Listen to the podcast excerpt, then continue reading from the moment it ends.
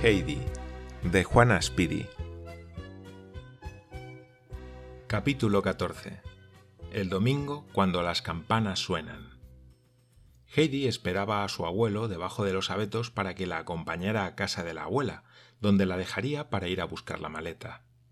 La niña no deseaba otra cosa que regresar para preguntarle a la abuela si los panecillos le habían gustado. Sin embargo, el tiempo no le parecía largo, pues no dejaba de oír sobre su cabeza el querido rumor de los viejos abetos, ni de aspirar el perfume de los prados, donde mil florecillas doradas fulguraban entre la verde hierba. El abuelo salió al fin de la cabaña, dirigió una última mirada en torno suyo y dijo con tono de satisfacción Vamos. Era sábado, y el abuelo tenía la costumbre de ordenar y limpiar la cabaña y el establo había empleado en estos menesteres la mañana para poder salir con Heidi inmediatamente después de terminada la comida. Cuando llegaron a la cabaña de Pedro, se separaron, quedándose allí Heidi. La abuela reconoció sus pasos apenas cruzó el umbral y gritó Oh, hija mía, gracias a Dios que vuelvo a tenerte a mi lado. Después cogió la mano de Heidi y la retuvo fuertemente entre las suyas, como si temiese que alguien pudiera volver a robársela. Acto seguido no pudo menos que hablar de los panecillos. Gracias a ellos estaba tan fuerte como no lo había estado en la vida. La madre de Pedro añadió que la abuela no se había comido más que uno entre la víspera y aquel día, pero que si comiera uno diario se pondría mucho más fuerte en una semana. Heidi prestó atención a las palabras de Brígida y permaneció pensativa un instante. Por fin hizo un gesto que indicaba que ya había dado con lo que buscaba. Ya sé lo que voy a hacer, abuela, exclamó llena de gozo. Escribiré a Clara y ella me mandará tantos como tienes ahora, o acaso dos veces más. Pues yo tenía un gran montón en el armario y cuando me los quitaron, Clara me dijo que me daría tantos como pudiera haber en el montón. Estoy segura de que lo hará. Oh, magnífica idea, exclamó Brígida. Sin embargo, observa que cuando lleguen ya estarán duros. Si una tuviera al menos de vez en cuando algunos céntimos de sobra, el panadero de Dorothy hace un pan parecido. Pero ya nos cuesta bastante trabajo adquirir el que comemos. Un relámpago de gozo iluminó el rostro de Heidi. Oh, abuelita, yo tengo mucho dinero, exclamó, saltando alegremente. ¿Y sabes lo que haré con ese dinero? Pues comprarte todos los días un panecillo tierno y los domingos dos. Pedro podrá traerlos de Dorothy. No, no, hijita, replicó la abuela. No debes hacer eso. El dinero que tienes no te lo han entregado para que lo gastes así. Debes dárselo al abuelo, y él te dirá cómo has de emplearlo. Pero Heidi no se dejó convencer, y empezó a dar saltos por la habitación repitiendo Ahora la abuela tendrá un panecillo tierno todos los días y recobrará las fuerzas. Y de pronto se interrumpió para añadir enseguida Oh, abuela, si te pusieras bien, volverías a tener vista, pues acaso sea la debilidad la que causa que no veas. La abuela calló para no turbar la felicidad de la niña. Entre salto y salto, Heidi advirtió de pronto el viejo libro de los cánticos y una súbita idea cruzó su mente. Abuela, ya sé leer. ¿Quieres que te lea uno de los cánticos de tu viejo libro? Oh, ya lo creo, repuso la abuela agradablemente sorprendida. ¿Es posible que sepas leer? Heidi se encaramó en una silla y cogió el libro levantando una nube de polvo, pues hacía mucho tiempo que no había sido tocado del estante. Lo limpió cuidadosamente, se sentó en un taburete al lado de la abuela y la preguntó qué quería que le leyese. Lo que quieras, hijita, lo que quieras, repuso la anciana apartando la rueca y prestando atención. Heidi comenzó a hojear el libro, leyendo de vez en cuando unas líneas. Aquí se habla del sol, abuela. Voy a leerte esto. Empezó y se fue animando cada vez más a medida que avanzaba en la lectura. Los dulces rayos cálidos de un sol rojo y ardiente penetran en mi alma suavemente. y su calor despierta mi mente adormecida y siento en mis entrañas la misma vida. La vida que a mí llega de un hondo manantial de amor incomparable e irreal. Y a su luz clara y viva, mi fe fuerte y constante, me mostrará una senda limpia y vibrante. Mi temor al abismo sin fondo de la muerte lo borrará la esperanza que en mí se vierte. El final de las sombras de las noches oscuras es un brillo de vida, canto de alturas, alegría suprema, limpias campanas, sueños de melodías soberanas.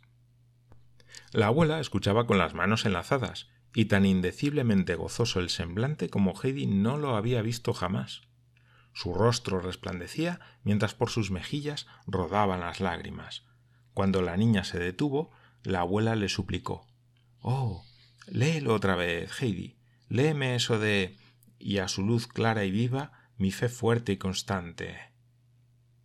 La niña volvió a leer muy gustosa, pues le complacía escuchar su propia voz. Y a su luz clara y viva, mi fe fuerte y constante, me mostrará una senda limpia y vibrante. Oh, Heidi, se hace la luz en mi corazón. Cuánto bien me has hecho. La abuela repitió muchas veces seguidas estas palabras que expresaban su alegría, y Heidi se sintió henchida de felicidad al ver a la abuela de aquel modo. Ahora su rostro no estaba envejecido, ni su expresión era lastimera, sino que el júbilo iluminaba su faz, que elevaba hacia lo alto como si pudiera vislumbrar con nuevos ojos el bello jardín celeste. De pronto alguien golpeó la ventana y Heidi vio que su abuelo le llamaba por señas. La niña obedeció en el acto, prometiendo a la abuela volver al día siguiente, porque aunque subiera a los Alpes con Pedro, bajaría hacia el mediodía. La idea de poder alegrar a la abuela y de hacer la luz en su corazón iba a ser desde entonces su mayor felicidad, una felicidad mucho más fuerte aún que la que experimentaba cuando permanecía en los pastos con las cabras, las flores y el sol brillante.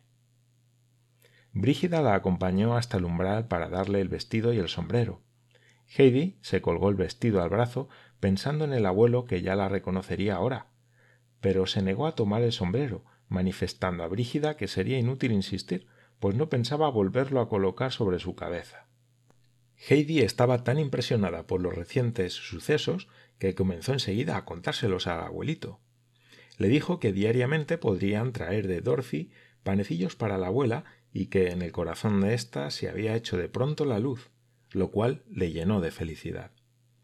Cuando terminó su relato, volvió a la primera idea y dijo convencida ¿Verdad, abuelito, que aunque la abuela no quiera, me darás todo el dinero del cartucho y así podré dar a Pedro algunos céntimos todos los días para que compre un panecillo a la abuela y los domingos dos? Pero ¿y la cama, Heidi? preguntó a su vez el abuelo. No estaría de más que tuvieras una buena cama. Comprándola aún sobraría dinero para adquirir muchos panecillos. Pero Heidi no se dio por vencida y procuró convencer al abuelo de que ella dormiría mejor en su lecho de heno que en el de plumas de Frankfurt. Y tanto le suplicó que el abuelo terminó por decir El dinero es tuyo, haz con él lo que quieras. Tienes suficiente para comprarle a la abuela panecillos durante muchos años. Al oír esto, Heidi comenzó a lanzar exclamaciones de alegría. Oh, qué dicha. Ya no volverá a comer la abuela pan duro y negro. Qué hermoso es esto. No he visto nada tan hermoso en todos los días de mi vida.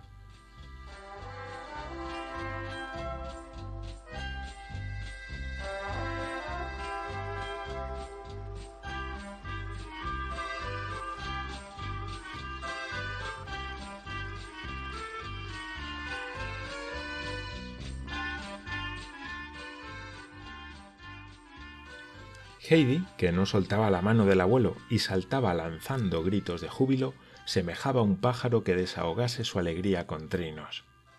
De súbito se puso seria y dijo Oh, si Dios hubiese hecho inmediatamente todo lo que le pedí con toda mi alma, esto no sería ahora tan hermoso. Hubiera regresado enseguida sin poder traer a la abuela más que unos pocos panecillos, ni leerle el cántico que tanto bien le ha hecho, pero Dios lo ha arreglado todo mucho mejor de lo que yo esperaba. Ya me lo dijo así la abuelita de Clara. Oh, cuánto agradezco a Dios que no hiciera entonces lo que le pedí, aunque quedé descorazonada al no obtenerlo. Desde hoy no cesaré de orar, como me recomendó la abuelita de Clara, para dar las gracias a Dios. Y si no hace enseguida lo que le pida, pensaré seguramente, como en Frankfurt, Dios ha decidido de otro modo que resulte mejor para mí. Rezaremos todos los días, ¿verdad, abuelito? No olvidaremos nunca a Dios, a fin de que Él no nos olvide a nosotros. Sin embargo, hay quien le olvida, murmuró el abuelo. Oh, pero esos no son felices. Dios los olvida a su vez y les deja de la mano, y cuando se lamentan, nadie tiene piedad de ellos porque ellos han sido los primeros en dejar a Dios. Por eso Él les deja ir por donde quieren en vez de ayudarles. Es verdad, Heidi. ¿Dónde has aprendido eso? La abuelita de Clara me lo dijo y me lo explicó todo. El anciano anduvo un buen trecho en silencio. De pronto dijo, como hablando consigo mismo, Cuando las cosas están hechas, hechas están. Nadie se puede volver atrás. Aquel a quien Dios olvida, olvidado queda. Oh, no, abuelito, puede uno volverse atrás. Me lo ha dicho la abuelita de Clara. Justamente así es la historia de mi libro. Pero tú no la conoces. Cuando lleguemos a casa te la leeré y verás qué bonita es. Y Heidi aceleró el paso en adelante por llegar al fin del camino. Cuando alcanzaron la cima, la niña, asiendo la mano del abuelo, entró corriendo con él en la cabaña. El anciano dejó en el suelo la cesta y la mitad del contenido de la maleta, pues de otro modo ésta hubiera sido difícil de transportar. Después se sentó en el banco que había ante la casa y allí permaneció abstraído. Heidi apareció enseguida con su libro bajo el brazo. Oh, estás ya sentado, abuelito. Mucho mejor. Se sentó a su lado. No tuvo necesidad de buscar la historia, pues la había leído y releído tantas veces que el libro se abría solo por aquella página. Comenzó y quedó cada vez más absorta en su lectura. Era la historia del hijo que se sentía muy feliz en su casita, donde se dedicaba a pastorear las hermosas vacas y los carneros de su padre, siempre apoyado en su báculo y vestido con magníficos trajes, y donde podía admirarse la puesta del sol tal como se veía en el grabado. Pero he aquí que un día quiso disponer de lo que le correspondía de su fortuna para vivir a su capricho, y pidiendo el dinero a su padre, partió y se lo gastó todo. Entonces se vio obligado a entrar como criado en casa de un campesino, donde no había hermosos rebaños como en su casa, sino únicamente cerdos de los que había que cuidar. Sus vestidos eran miserables, y allí no comía más que bellotas y algarrobas de las que se alimentaban los cerdos. Entonces el muchacho se dio cuenta de lo feliz que había sido en casa de su padre, cuán bueno fue éste para con él y cuán ingrato había sido él para con su padre. Entonces lloró lleno de remordimientos y de pena. De pronto se dijo Me levantaré e iré a casa de mi padre, le pediré perdón y le diré Padre, ya no soy digno de ser llamado tu hijo. Muy lejos estaba aún su casa cuando el padre le vio y corrió a su encuentro. ¿Sabes lo que sucede ahora, abuelito? preguntó Heidi, interrumpiendo su lectura. ¿Acaso creas que el padre estaba todavía enfadado y le diga Ya te lo había dicho? Escucha, escucha. Su padre, al verle, se compadeció de él y corrió a estrecharle entre sus brazos. El muchacho dijo He pecado contra el cielo y contra ti. Ya no soy digno de que me llames tu hijo. Pero el padre dijo a sus criados Traed las mejores ropas y vestidle con ellas. Poned un anillo en su mano y unos buenos zapatos en sus pies. Matad el carnero mejor cebado. Comamos y alegrémonos, pues mi hijo, que había muerto, ha vuelto a la vida. Habíase perdido y lo hemos encontrado. Y comenzaron todos a regocijarse. Al ver que el abuelo permanecía silencioso cuando ella esperaba oírle expresar su admiración, Heidi le preguntó ¿Verdad que es una historia bella? Sí, Heidi, la historia es bella, repuso el anciano, pero con tono tan grave que la niña se detuvo y comenzó a examinar los grabados. Después, poniendo el libro ante los ojos del abuelo, le dijo dulcemente Mira qué bien está. y señaló con el dedo la imagen del hijo pródigo vuelto a la casa paterna, vestido con riqueza y al lado de su padre, que le contemplaba con mirada cariñosa. Más tarde, cuando Heidi estaba ya sumida en un sueño profundo, el abuelo subió por la pequeña escalera y dejó la lámpara al lado del camastro de Heidi, de modo que la luz iluminara a la niña dormida. Esta reposaba dulcemente con las manos juntas, pues no se había olvidado de rezar. Su carita tenía tal expresión de paz y felicidad que sin duda debió impresionar al abuelo, pues éste estuvo contemplándola largamente sin hacer el menor gesto. Después enlazó sus manos e inclinando la cabeza dijo en voz alta Padre, he pecado contra el cielo y contra ti. No soy digno de que me llames tu hijo. Y las lágrimas rodaron por las mejillas del anciano.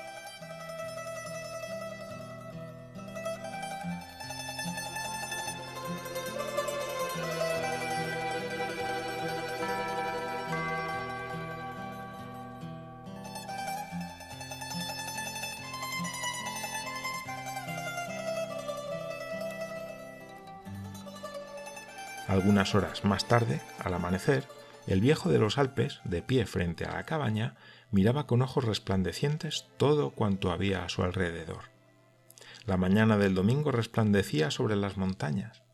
De los valles circundantes llegaban sonidos de campanas, mientras en las cimas de los árboles los pájaros entonaban su himno matinal. El abuelo volvió a la cabaña. Ven, Heidi, llamó al pie de la escalera. El sol ha salido ya. Ponte un hermoso vestido, pues iremos a misa. Heidi no tardó en vestirse. Era preciso apresurarse para acatar aquel extraordinario deseo del abuelo. Bajó, pues, enseguida, vestida con el lindo traje de Frankfurt, pero de pronto se detuvo ante el abuelo y le contempló llena de asombro. Oh, abuelo. jamás te había visto así. exclamó al fin la niña. Nunca te había visto con ese traje de botones de plata. Oh, qué bien te sienta ese traje de los domingos. El anciano contempló a la niña con gesto alegre. También tú estás preciosa con ese vestido. Vamos. Y tomando a Heidi de la mano, comenzaron el descenso de la montaña. De todas partes llegaban a ellos el gozoso canto de las campanas domingueras. Aquellos sonidos aumentaban de sonoridad a medida que se acercaban al valle. Heidi escuchaba embelesada y dijo ¿Oyes, abuelito? Es como una gran fiesta. En la iglesia de Dorothy estaba ya casi todo el pueblo. Cuando el abuelo entró con Heidi de la mano y se sentó en la última hilera de bancos, detrás de todo el auditorio, comenzaban los cantos. Sin embargo, un vecino que estaba cerca los vio y dijo a la persona que le acompañaba ¿Te has fijado? El viejo de los Alpes. El que escuchó estas palabras las transmitió a sus vecinos de banco y la voz fue corriendo hasta que el murmullo se hizo general. El viejo de los Alpes. El viejo de los Alpes. Muy pocas fueron las mujeres que se resignaron a no volverse, aunque solo fuera una vez, lo que a buen seguro les hizo perder el hilo de sus rezos. Pero cuando el sacerdote subió al púlpito y comenzó a predicar, cesó la distracción, pues el sermón era tan emotivo que todos notaron como si un hálito de divino goce se introdujera en sus corazones. Cuando el predicador terminó, el viejo de los Alpes cogió a la niña de la mano y se dirigió al presbiterio. Todos los que en aquel momento salían o estaban ya fuera le siguieron con la mirada para ver si en efecto se dirigía a casa del cura. Y el viejo entró. La gente se agrupó y comenzó a comentar animadamente la inesperada aparición del viejo en la iglesia. Todas las miradas estaban fijas en la puerta del presbiterio y todos se preguntaban cómo saldría el viejo de allí, si acalorado y discutiendo con el cura, o alegre y en paz, pues aquella visita era para la gente un indescifrable misterio. Sin embargo, en la mente de alguno de ellos comenzó a verificarse cierto cambio, y uno dijo A lo mejor el viejo de los Alpes no es tan temible como se cuenta, no hay más que ver el cuidado con que coge de la mano a la niña. Otro añadió Es lo que yo he dicho siempre. A buen seguro que no iría a visitar al cura si tan malo fuera, pues temería su castigo. Se exagera demasiado. El panadero dijo cuando llegó su turno ¿No os lo dije yo? Si tan terrible fuera, ¿dejaría una niña una casa donde tenía todo cuanto pudiera desear para reunirse con su abuelo? Esta buena disposición de ánimo hacia el viejo de los Alpes se comunicó muy pronto a los demás grupos, tanto más cuanto que las mujeres estaban también reunidas comentando las revelaciones que conocían por Pedro y su abuela, que daban del anciano informes muy distintos a los que circulaban por el pueblo. Al fin, los habitantes de Dorothy experimentaron la sensación de estar reunidos para dar la bienvenida a un amigo que estuvo ausente mucho tiempo. Entretanto, el viejo de los Alpes había entrado en el presbiterio llamando a la puerta del cuarto del sacerdote. Este abrió, y al verle no demostró la menor sorpresa. Se hubiera dicho que, por el contrario, lo esperaba. Por lo visto, su inusitada aparición en la iglesia no había pasado inadvertida. Tomó la mano del viejo y la estrechó cordialmente en tanto que el anciano permanecía silencioso, incapaz de articular una sola palabra, pues no esperaba que el sacerdote le dispensara semejante recibimiento. Al fin se repuso y dijo Vengo a suplicar al señor cura que olvide las palabras que le dirigí allá en la montaña y no me guarde rencor si me he negado a admitir sus buenos consejos. El señor cura estaba en lo cierto. El equivocado era yo. Pero desde ahora seguiré los consejos del señor cura y durante el invierno viviré en Dorothy, pues la niña está muy delicada y no debe permanecer allí arriba en época de los fríos. Y si la gente del pueblo me mira con desconfianza, me resignaré, pues reconozco que no merezco otra cosa. Pero supongo que el señor cura no hará otro tanto. Los ojos del sacerdote brillaron de alegría. Volvió a tomar la mano del viejo y estrechándola entre las suyas, le dijo enternecido Antes de escuchar mi voz, ha oído usted otra más elevada.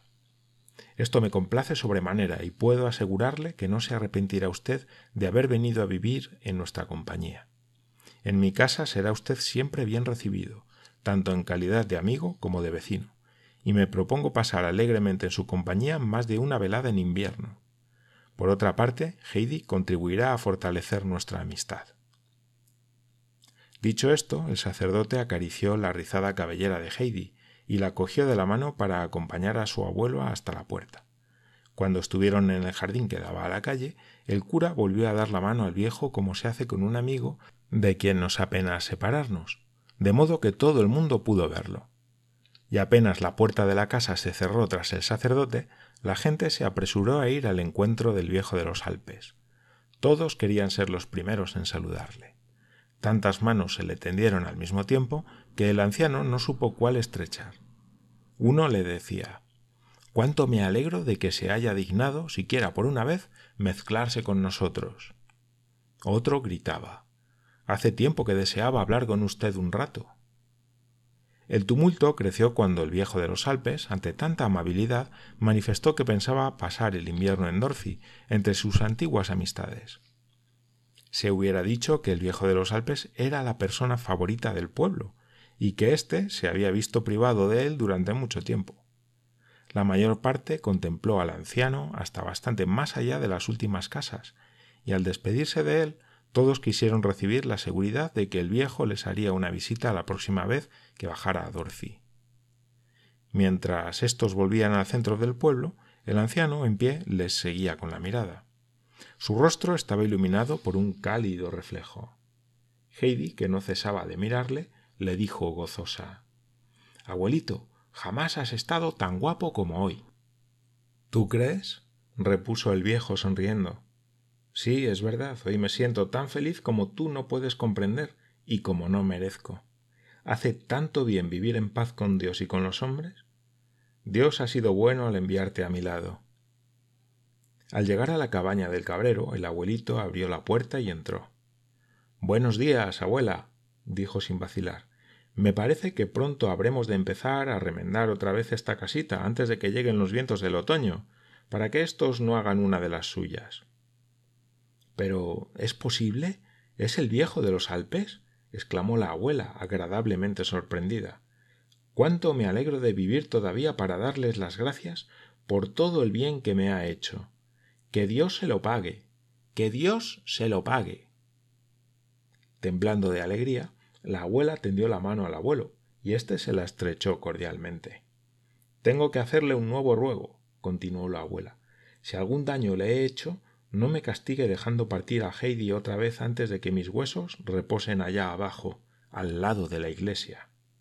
Usted no sabe lo que esta niña significa para mí, exclamó estrechando contra su pecho a Heidi, la cual estaba de pie a su lado. No tenga miedo, abuela, repuso el viejo tranquilizándola. No quiero que semejante castigo caiga sobre usted ni sobre mí. Estaremos todos juntos, y Dios quiera que durante mucho tiempo. Brígida llevóse entonces al viejo a un rincón de la estancia, y mostrándole el sombrero de pluma, le contó todo lo que había sucedido, añadiendo que no podía aceptar semejante regalo de la niña. Pero el abuelo dirigió a Heidi una mirada de satisfacción y repuso El sombrero es de ella, de modo que, si no lo quiere, hace bien en dárselo. Guárdelo, pues. Esta inesperada respuesta llenó a Brígida de gozo. Pero si vale más de diez francos, exclamó levantando el sombrero alegremente. ¡Qué bendición nos ha traído de Frankfurt esta Heidi! Más de una vez he pensado que haría bien en enviar allí a Pedro por una temporada. ¿Qué le parece, abuelo? En los ojos de éste apareció un destello de malicia. Repuso que el viaje no podría hacer daño al muchacho, pero que era preferible esperar una buena ocasión.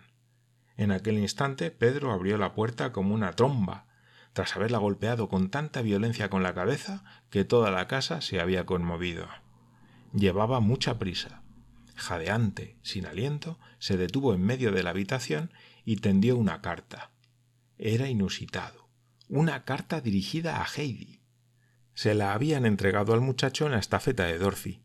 Todos se sentaron alrededor de la mesa sorprendidos, y Heidi, abriendo la carta, la leyó sin vacilar en alta voz. Era de Clara Sesemann, y contaba a Heidi que desde su partida reinaba en la casa un gran aburrimiento. Tanto era así que había decidido marcharse también y convenció a su padre para que la dejara ir en otoño a Ragaz. Su abuelita la acompañaría a hacer una visita a Heidi, que había hecho muy bien en llevarle los panecillos a la abuelita de Pedro y que, para que no se los comiera a secas, le enviaba café, el cual ya estaba en camino. Añadía que Heidi habría de llevarla a casa de la abuela de Pedro cuando fuera a los Alpes en otoño. Tan agradables eran estas noticias y tanto podía hablarse sobre ellas, pues todos estaban interesados en el asunto, que el abuelo no se dio cuenta de que era ya muy tarde. La perspectiva de los días venideros les llenaba de felicidad. Dominada por aquella atmósfera saturada de dicha, la abuela exclamó Sin embargo, nada tan hermoso como la visita de un viejo amigo que viene a estrecharnos la mano. Esto deja en el alma la consoladora impresión de que, en un momento dado, obtendremos todo cuanto constituye nuestros amores. Volverá usted pronto, ¿verdad, abuelo? Y la niña mañana mismo, ¿no es cierto? La respuesta afirmativa que esperaba la abuela fue un apretón de manos. Pero había llegado el momento de separarse y el abuelo reanudó con Heidi el camino de los Alpes. Las mismas campanas que por la mañana les llamaron de los valles circundantes les acompañaron ahora con su apacible toque del ángelus hasta que llegaron a la cabaña, que bajo el sol poniente tenía un aire de fiesta. Cuando la abuelita de Clara llegara el próximo otoño, tanto Heidi como la abuela de Pedro recibirían más de una alegría y más de una sorpresa. Y en el desván de la cabaña acabaría por haber una verdadera cama, pues bastaba que la abuelita de Clara fuera un sitio para que en él se estableciera el orden más completo tanto moral como material.